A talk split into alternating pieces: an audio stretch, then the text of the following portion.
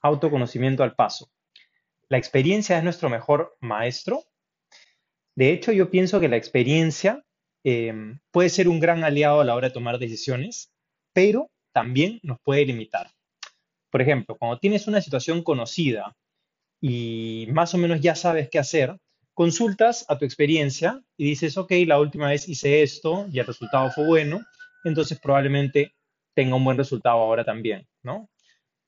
Pero ¿qué pasa? Hay momentos y hay situaciones en las que si confiamos mucho en la experiencia, o sea, si le damos mucha importancia, limitamos nuestra capacidad de acción y limitamos nuestro potencial.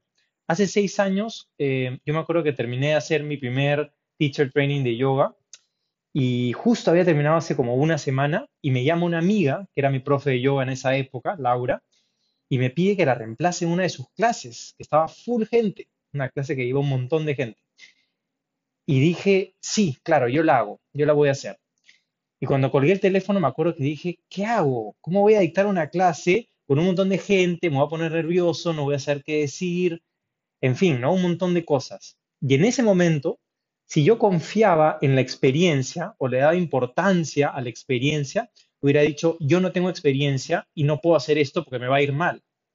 Pero decidí no darle importancia a la experiencia y decir, ok, voy a investigar, voy a leer, voy a practicar y voy a hacerlo.